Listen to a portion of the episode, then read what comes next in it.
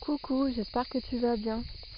Bah, j'avais envie de profiter de ma petite balade euh, pour euh, te faire un partage sur euh, l'équilibre entre le temps pour soi et le temps de l'ouverture au monde. Je mets un peu tout dans le même panier. Le temps avec soi et le temps avec les autres ou tourner vers les autres. Ce que j'ai pu observer, c'est qu'on a vraiment un taux de, de rapport à- au monde.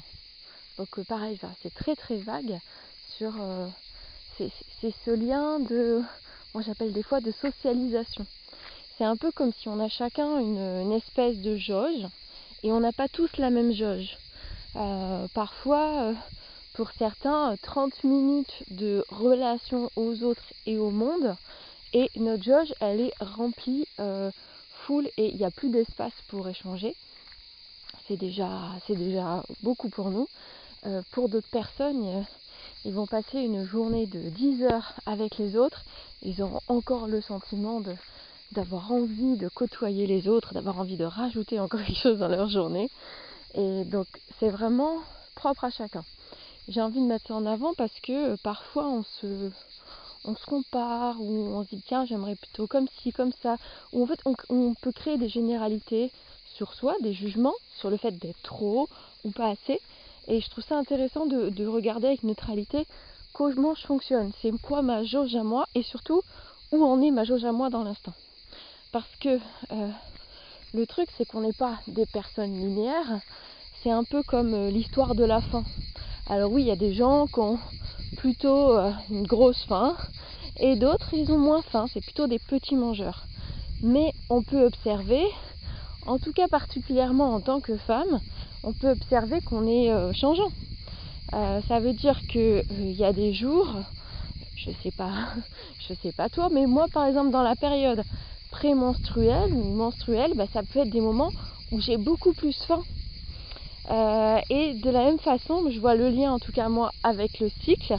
Euh, Il y a des moments de mon cycle où euh, j'ai vraiment l'énergie pour être en lien avec le monde, avec les autres, et d'autres pas du tout. D'ailleurs, tu as peut-être déjà vu, il y a une petite vidéo comme ça qui parle de l'évolution pendant le cycle. Et en plus, ça explique très bien, par exemple, qu'au moment de l'ovulation, c'est le moment où on est très ouvert au monde. Pourquoi? Parce qu'on est biologiquement équipé pour, on va dire, pour euh, bah, attirer les gens à nous, en fait, pour être ouvert, pour accueillir les autres dans notre espace, pour procréer, quoi. Et donc, c'est là où on dit, j'avais vu une petite vidéo comme ça, qui c'est le moment où on est plus attrayante, powerful, voilà, ce côté très sociable et tout. Et finalement, une fois cette période de l'ovulation passée, on retourne dans notre grotte.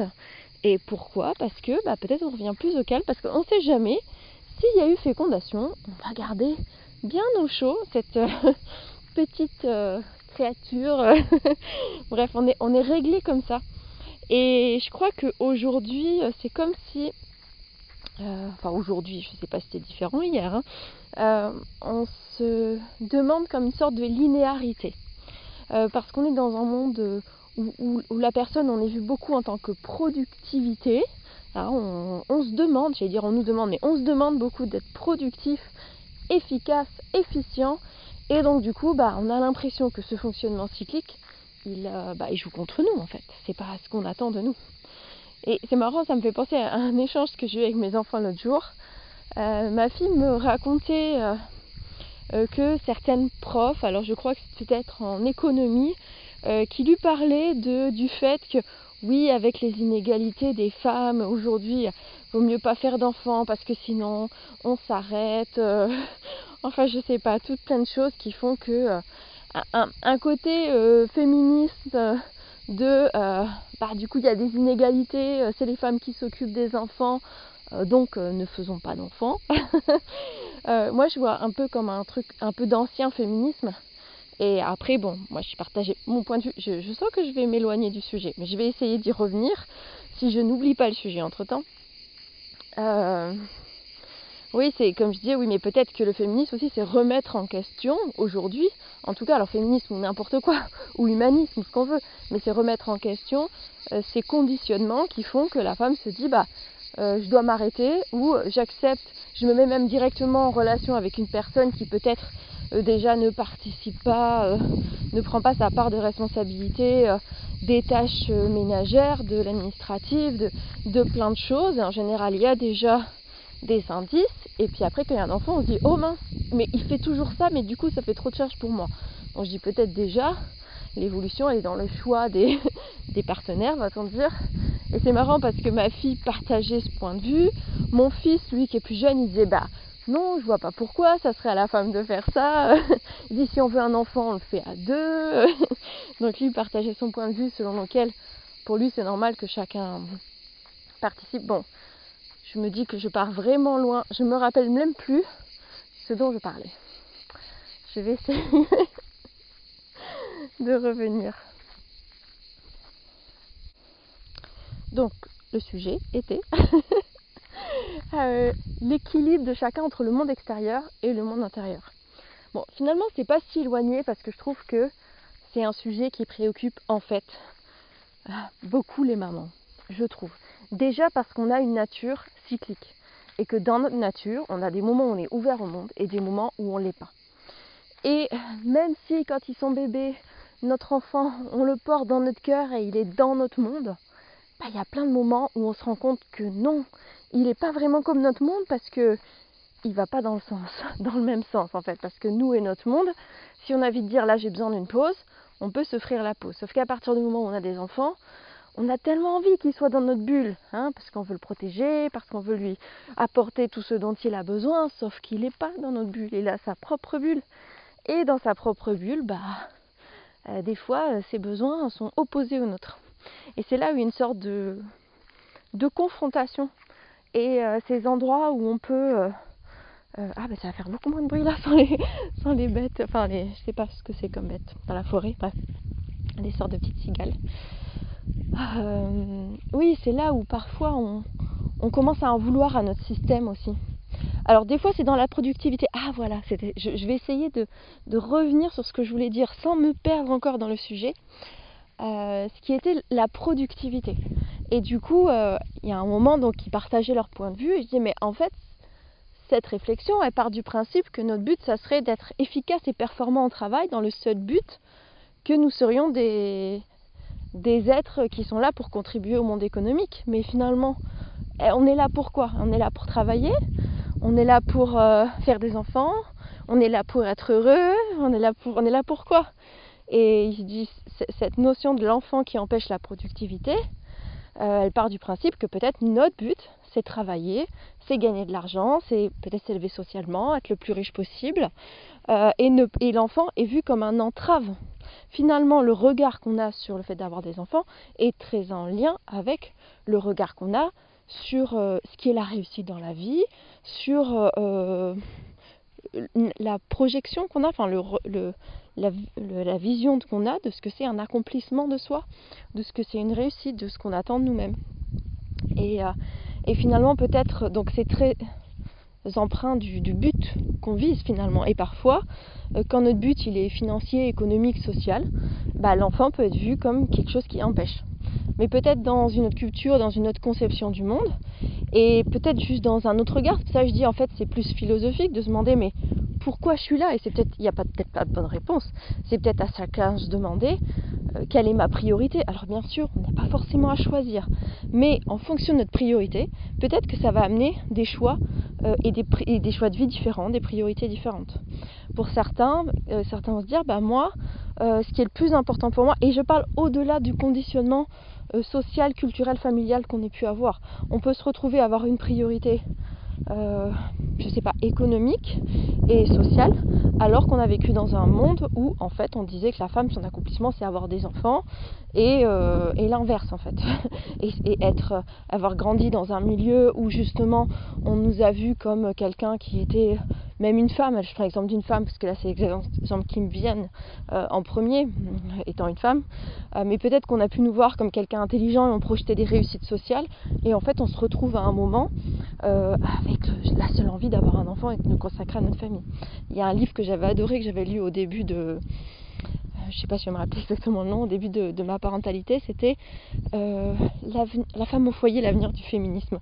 J'ai adoré, c'était l'histoire de plein de femmes qui justement avaient des, euh, des grandes carrières, euh, qui avaient plein d'études et tout ça, et qui au moment se disaient mais c'est quoi le but de tout ça en fait Et qui, qui, reprenaient d'autres bases, qui se créaient leur propre base de vie à partir des valeurs qu'elles qu'elle s'était elle-même créée. Parce qu'en fin de compte, beaucoup de femmes au foyer, à une époque, ont dit à leur fille surtout ne fais pas ça, réussis, sois autonome financièrement. Et puis certains, ça va leur correspondre, et d'autres se disent non, mais en fait, moi, c'était pas ce que je voulais, c'est juste maman, elle m'a dit ça à partir de ses propres blessures. Et peut-être après, une femme qui aura passé sa vie à travailler, qui aura, sera pas. Euh, qui n'aura pas le sentiment de profiter suffisamment de ses enfants, va passer un autre message à ses enfants. Bref, vous connaissez le principe. D'une génération sur l'autre, on fait euh, la, même chose ou l'inverse en réaction à. Euh, donc sur cette notion euh, d'équilibre, donc finalement on pourrait le voir d'équilibre de vie. Euh, là quand on parle de ça dans, la vision plutôt de macrocosme sur quelle importance je mets dans ma vie familiale, dans ma vie professionnelle et dans mon espace à moi, on va dire. D'abord, si on dit dans macrocosme, eh souvent la femme elle se voit entre un peu comme tiraillée entre j'ai ma vie euh, familiale. Souvent c'est comme ça. Alors euh, bien sûr c'est très, euh, je sais pas comment dire, stéréotypé, hétéronormé, tout ce qu'on veut, parce qu'il y a plein de personnes qui vivent selon d'autres critères. donc bon, je pense quand même qu'une partie des personnes se reconnaîtront et, oui, plein d'autres personnes vont dire oui, bon, ta vision elle est un petit peu pas manichéenne, mais un petit peu quand même quoi. je suis tout à fait d'accord qu'il y a plein d'autres personnes qui vivent selon d'autres paramètres et c'est tout à fait juste aussi. On va dire qu'il y a quand même euh, une bonne partie de ces mamans, et oui, peut-être qu'on est euh, hétéronormé et puis socialement normé aussi, ce qui ne veut pas dire que ça ne correspond pas en fait. Des fois, bah, on peut être euh, correspondre à la norme. Je vois, c'est des, des réflexions aussi que j'ai avec mes enfants des fois.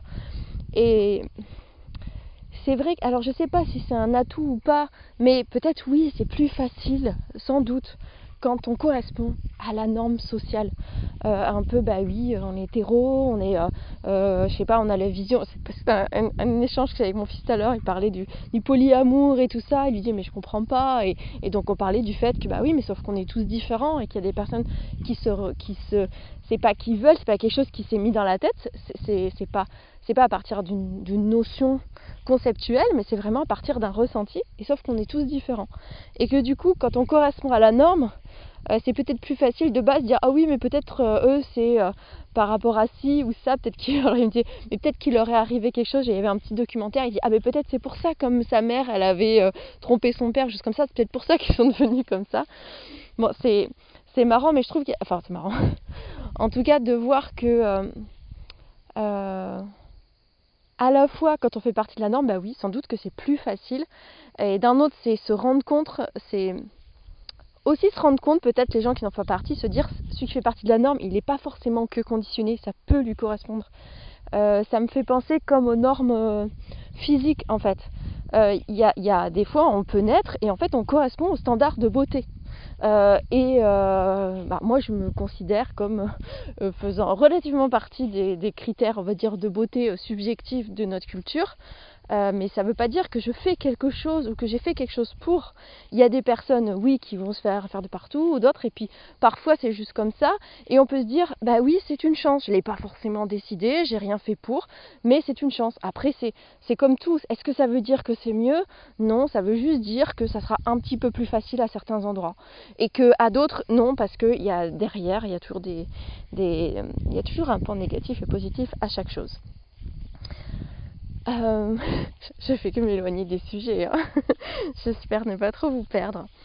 En tout cas, sur euh, cette notion d'équilibre, voilà, bah, euh, pas mal de femmes se reconnaissent entre. Je me sens tiraillée entre mon besoin de contribuer à ma vie professionnelle, à ma vie familiale et à ma vie de couple. Donc souvent des mamans quand même qui sont un peu là-dedans, mais des fois on n'est pas encore maman, mais on sait qu'on veut aller voir dans cette sorte d'équilibre. On se dit mais comment je vais faire? Et euh, c'est un peu comme si chacun, euh, même si souvent on aspire à être partout, euh, comme si chacun se disait ok mais voilà ce qui est un peu prioritaire pour moi en ce moment. parce que en fin de compte, peut-être qu'il y a des moments dans la vie où, je sais pas, on n'a pas d'enfant, on va peut-être être sur couple, travail, ou peut-être un moment on va être amitié, amitié couple, un moment où le travail n'est pas important, ou finalement il y a des moments dans notre vie où on va mettre des focus sur certaines choses. Par contre, plus on est sur des choses prenantes, si on est sur des choses, je sais pas comment dire, un peu moins prenante émotionnellement, peut-être qu'on va réussir à avoir trois priorités. Quand on est sur des choses un peu plus prenantes, euh, par exemple, on, a. Euh, bref, des fois on va en avoir deux, et, quand on est sur, sur, une partie de quelque chose qui est très prenant, des fois ce truc il prend tellement de place et on n'arrive pas à laisser de la place pour autre chose. Par exemple, on vient d'avoir un bébé. Bah, peut-être on, vient d'avoir un bébé, des fois c'est tellement dur de continuer à laisser la place euh, au travail, peut-être comme on avait l'habitude de lui donner, parce que peut-être le travail était pour nous une passion, et on voit qu'en fait bah, c'est dur de, on peut pas garder ce même rapport, parce que sinon on mettrait notre énergie partout, on serait bouffé et on n'arriverait pas à trouver notre équilibre. Donc parfois c'est comme si on se dit, ok ma priorité du moment c'est mon bébé, ça me prend tellement d'énergie qu'en fait je passe le reste au second plan. Puis au bout d'un moment on va dire tiens bah en fait ça va un petit peu mieux, tiens j'ai j'ai envie de euh, j'ai un, gros manque de nourriture dans ma vie de couple, tiens, bah, je, vais, je, vais, je, je sens que j'ai l'espace de rajouter un peu. Et puis après, on va mettre le pro. C'est un peu comme si euh, on fait une danse un petit peu tout le temps pour essayer de trouver notre équilibre.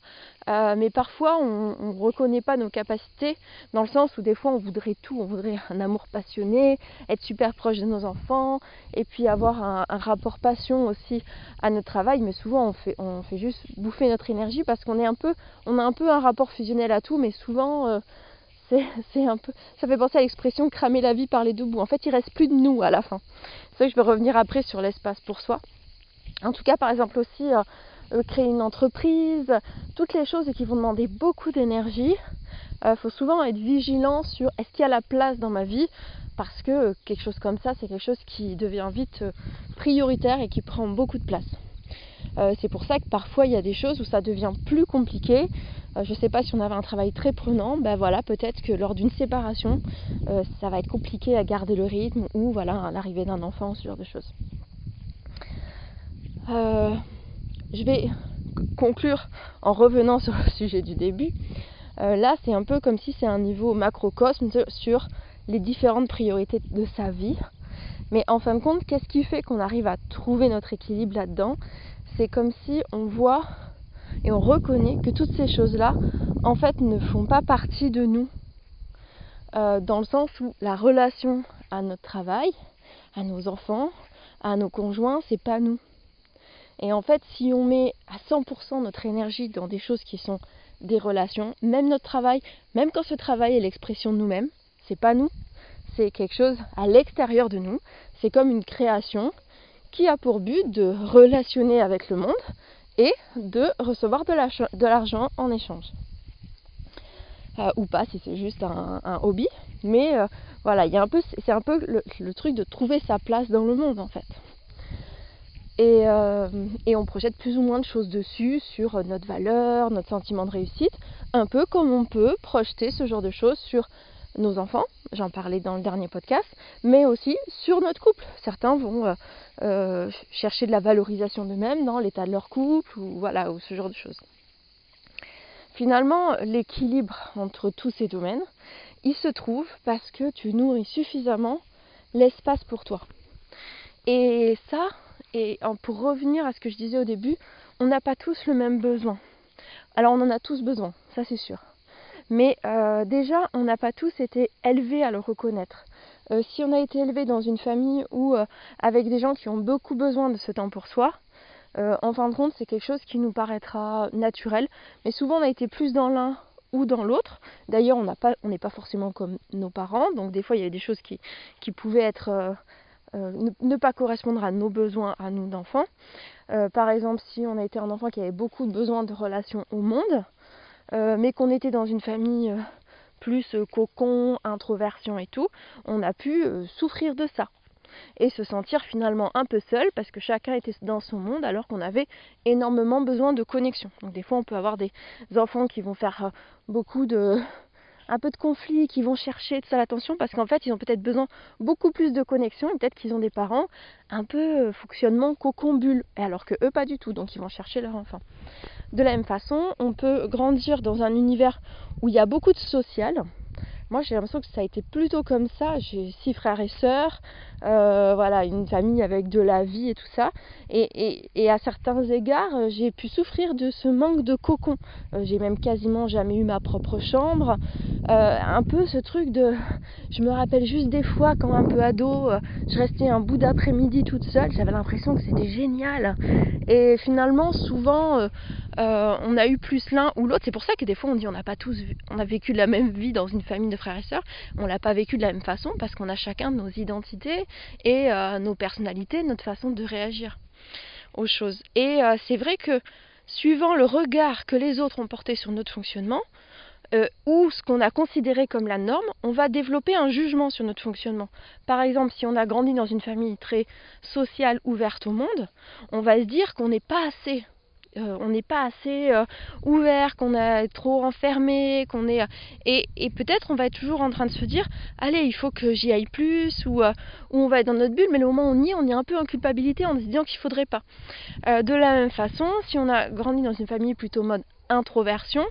Euh, alors bien sûr, tout le monde a des personnalités différentes dans une famille, mais des fois, euh, on peut se retrouver tout seul ou en minorité, euh, suivant le nombre de personnes. Tout le monde n'a pas des familles aussi nombreuses, mais voilà, peut-être des fois, on est le seul dans la famille à avoir un autre fonctionnement. Donc peut-être plus extraverti, et on avait toujours l'impression, genre, d'être un éléphant au milieu d'un, comment on dit, d'un, service en porcelaine, voilà, d'être toujours trop, de déranger, et, et, ça, ça peut être quelque chose qui nous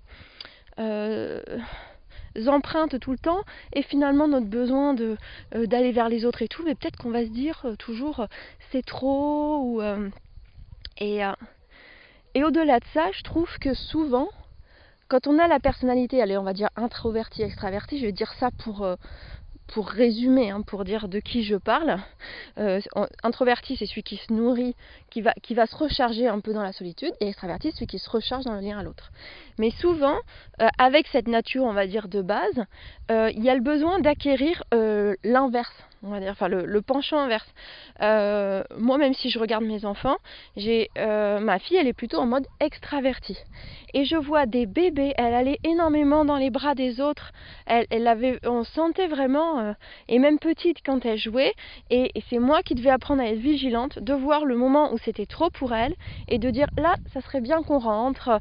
et finalement, d'assurer de, cette un peu préservation et survie de son, espace, de son espace personnel parce qu'elle ne s'en rendait pas compte et commence à s'exprimer. Elle allait s'énerver, elle allait se mettre à pleurer parce qu'en fait elle avait dépassé ce que je disais, le, taux de sociabilisation et elle s'en rendait pas compte. Euh, je le vois aussi sur euh, mon compagnon d'aujourd'hui qui aime bien aussi ce lien à l'autre, euh, voilà, aller voir des gens, il peut faire une journée de travail et après avoir envie d'aller voir des gens, mais souvent, en fait, finalement, parce qu'il n'a pas forcément acquis ça, ça peut arriver qu'il revient euh, avec de l'anxiété ou complètement comme. J'ai l'impression comme si à son corps et lui il est à côté. Mais en fait, il s'est pas aperçu sur le moment, parce que sans doute il était bien, il s'est pas aperçu que là, ça avait dépassé son quota. Donc euh, certains, ma fille qui est une ado, elle va s'énerver, se mettre à pleurer et tout ça. Et lui, c'est juste comme s'il devient livide et il sort de son corps. Il y a vraiment quelque chose comme ça qui se passe. Et j'ai le sentiment que quand on est tourné, soit parce que notre caractère, soit parce qu'on a été peut-être conditionné comme ça, je ne sais pas, euh, ou euh, est-ce qu'on a pris modèle, enfin bref, on va pas toujours chercher le pourquoi. Mais quand on a cette nature à aller, à aller plus vers l'autre, ben, en fin de compte, souvent on a besoin d'apprendre la limite de, euh, et puis de savoir reconnaître son besoin d'intériorité, de solitude, euh, de l'écouter, et parce qu'en en fait souvent c'est la conscience d'abord. Des fois on se dit je sais pas donner mes limites, mais on ne peut pas donner sa limite si on n'a pas la conscience. Ça veut dire que ces personnes-là, ils intègrent souvent de dire où j'en suis dans mon compte de, on va dire, de rapport à l'autre et de socialisation, et peut-être qu'ils vont se dire oula, ou là je suis plein, là je suis à 120%, je suis à 97%. Bon bah c'est le moment de se dire ok là faut aller prendre du temps pour soi de façon seule. Mais par contre quand on est plutôt en mode introverti, euh, alors on est beaucoup plus vite euh, rempli du lien à l'autre. Mais parfois même on a tendance à, mettre, moi je suis plutôt ce mode là, tellement d'espace pour nous qu'au bout d'un moment, euh, c'est pas comment dire, c'est trop aussi. et des fois, il faut se dire bon, allez, là, il va falloir que je me reforce à aller re dans le lien à l'autre. C'est comme si on a besoin d'apprendre, de se demander ok où j'en suis, parce qu'il y a comme un système naturel qui nous pousse à laisser suffisamment d'espace pour soi.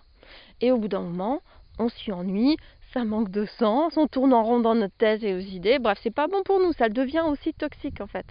Euh, c'est un peu comme si dans le lien à l'autre qui, qui, finit par être énervé ou vide de lui-même, et eh ben dans le trop, trop de soi, euh, c'est pareil, on se perd hein, à l'intérieur de soi-même. Euh, et puis au bout d'un moment, ça n'a pas de sens, ça devient presque une protection, un peu comme l'autre dit mais pourquoi je vais toujours dans le lien à l'autre? J'en ai pas besoin. C'est plus comme un mécanisme de base. Et donc à un moment de se dire oui non mais là, est-ce qu'en vrai, est-ce que je suis toujours dans ce truc de me rajouter du temps pour moi, mais est-ce qu'en vrai là je suis en manque? En fait, où j'en suis dans mon rapport à l'autre, peut-être qu'on va dire, ok, mais je suis à moins 50 en fait. En fait, j'ai juste besoin de liens à l'extérieur. Et souvent, on a besoin, bah, comme l'autre, de mettre de la conscience parce qu'on a un mécanisme qui nous amène plus vers l'un et vers l'autre pour se demander où j'en suis vraiment dans mes besoins et pour, euh, bah, pour agir de façon adéquate en fait à notre besoin dans l'instant je suis partie un peu dans plein de choses, plein de sujets, mais je trouve que tous ces sujets, ils sont euh, euh, complémentaires pour parler euh, d'équilibre. Et finalement, l'équilibre, j'ai le sentiment qu'il se joue toujours dans l'instant. Parce que dans l'instant, j'arrive à voir en ce moment, c'est quoi ma ou mes priorités. Et en fait, ce qui est ta priorité aujourd'hui ne sera pas ta priorité peut-être la semaine prochaine ou dans deux mois. Et en fait, des fois, on a peur de mettre quelque chose en priorité parce qu'on a le sentiment que si je lâche un espace, tout va s'écrouler là-bas. Alors que non, c'est pas parce que tes enfants ne sont pas toujours en priorité numéro un qu'il va leur arriver quelque chose euh, d'extraordinaire ou qu'ils vont se sentir mal aimés. Euh, non, ils sont toujours là, tu les aimes toujours, tu es toujours là. Mais il y a des moments, il y a autre chose qui passe en priorité. Euh, ça peut être un autre domaine de ta vie, mais ça peut être juste toi. Parce que là, ce dont tu as besoin, c'est ça. Et c'est un peu comme s'il y avait tous ces domaines. Alors parfois il y a les domaines euh, amitié, en fait chacun on met euh, les domaines qui sont importants pour nous. Tout à l'heure, comme je disais, c'était un peu stéréotypé dire euh, couple, travail, enfant. Enfin je veux dire, en fin de compte, il peut y avoir amitié, il peut y avoir, je sais pas, la musique, plein d'autres choses. C'est à chacun de reconnaître les domaines qui sont des priorités pour nous et de reconnaître qu'on ne peut pas tout faire en même temps, sinon c'est se demander d'être un ultra performant, d'être en ultra performance permanente. Et donc le danger, c'est le burn-out. Hein. c'est au bout d'un moment, bah, on n'y arrive pas.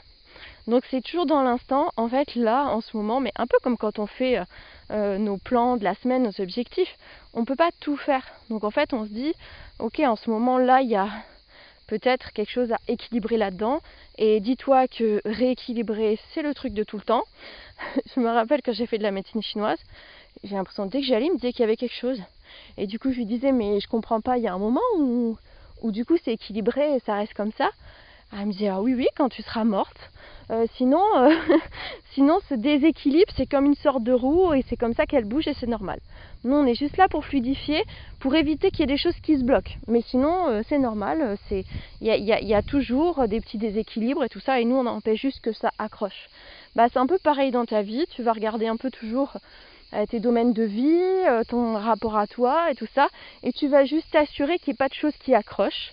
Et pour qu'il n'y ait pas de choses qui accrochent, il bah, faut que tu prennes le temps de prendre le recul, de te demander c'est quoi la priorité du moment, mettre ton focus dessus pour euh, le débloquer. Et puis de toute façon, il y aura toujours autre chose qui reviendra en priorité et ça va tourner. Et, et en plus de ce fonctionnement, c'est un peu ce qui vient mettre les rouages à l'intérieur de cette espèce de roue et de quand ça accroche et tout ça, ce qui va faire qu'on va toujours avoir l'énergie de euh, se focuser sur un des domaines qui approche, qui accroche, qui peut être notre rapport à nous-mêmes d'ailleurs, c'est de respecter son fonctionnement et son taux de rapport à soi et à l'autre en sachant qu'il peut être très variable dans l'instant.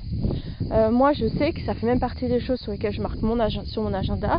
Je marque toujours euh, où j'en suis au niveau de mon cycle parce que je sais que les derniers jours euh, au niveau de mon cycle, c'est un petit focus pour moi.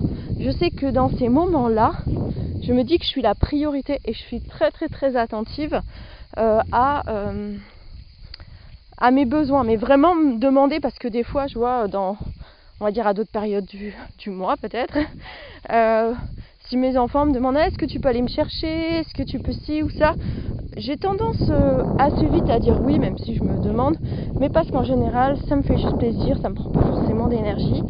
Euh, mais dans ces moments-là, je sais que je peux avoir plus vite le taux atteint et des fois je peux accepter des choses par mécanisme et dans ces moments-là et après euh, je vais me mettre à m'énerver pour quelque chose qui n'a pas forcément de sens ou pleurer pour rien juste parce que euh, moi quand mon seuil est atteint des fois je suis un peu comme ma fille je vais me mettre à pleurer je sais pas pourquoi.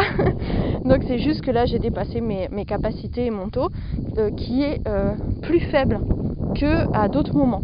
Alors ça veut pas dire que c'est systématique mais en tout cas, j'ai une sorte de vigilance quand je vois à partir du jour 24.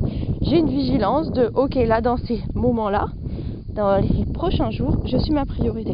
Donc dès qu'on me demande quelque chose, je me demande est-ce que c'est juste pour moi? Est-ce que j'ai vraiment l'énergie? Et sinon, euh, parce que j'ai fait l'expérience des fois que, que, bah voilà, en fin de compte, des fois je vais m'énerver ou je vais être pas bien. Donc en fin de compte, je, je m'autorise maintenant à le faire sans culpabilité parce que je sais qu'à un moment, de toute façon, ce sera pas bon pour nous. Donc autant que euh, j'apprenne à le dire et puis euh, finalement, euh, c'est plus simple. Et puis c'est aussi des choses de toute façon dont on peut parler dans la famille, peu importe l'âge de nos enfants, de dire bah là, tu sais, je suis dans la période juste avant mes règles. Donc je vois avant je le disais plus en mode s'il sentait que j'étais tendue, je disais oui bah là tu vois là je suis un peu je suis en période prémenstruelle donc là je suis un peu tendue mais je m'aperçois qu'en fait si je le voyais à ce moment-là, je le voyais quand c'était déjà trop tard. Alors que c'est pour ça que je préfère le mettre sur mon agenda parce que du coup je sais en amont que si je dépasse mes capacités euh, intérieures, je vais être tendue ou, euh, vite émotionnelle. donc bah, du coup je fais de la prévention et je suis attentive et euh, je me corrige beaucoup plus à dire non sans culpabilité parce que des fois c'est comme si je voyais de la généralité et c'est pas parce que pendant quelques jours dans le mois ben, je vais beaucoup plus euh, dire non à tout que ça dit quelque chose de moi tout le temps et que euh, peut savoir bah, ok sur ces moments là bah, maman elle est, elle est moins disponible et c'est ok puis je me dis que ça leur donne un exemple pour eux plus tard pour euh, quand on a un cycle ou euh, quand on vit avec quelqu'un qui en a Bon voilà, je vais m'arrêter ici, puis j'espère que bah, au moins un petit bout vous aura inspiré, parlé ou éclairé. Belle journée.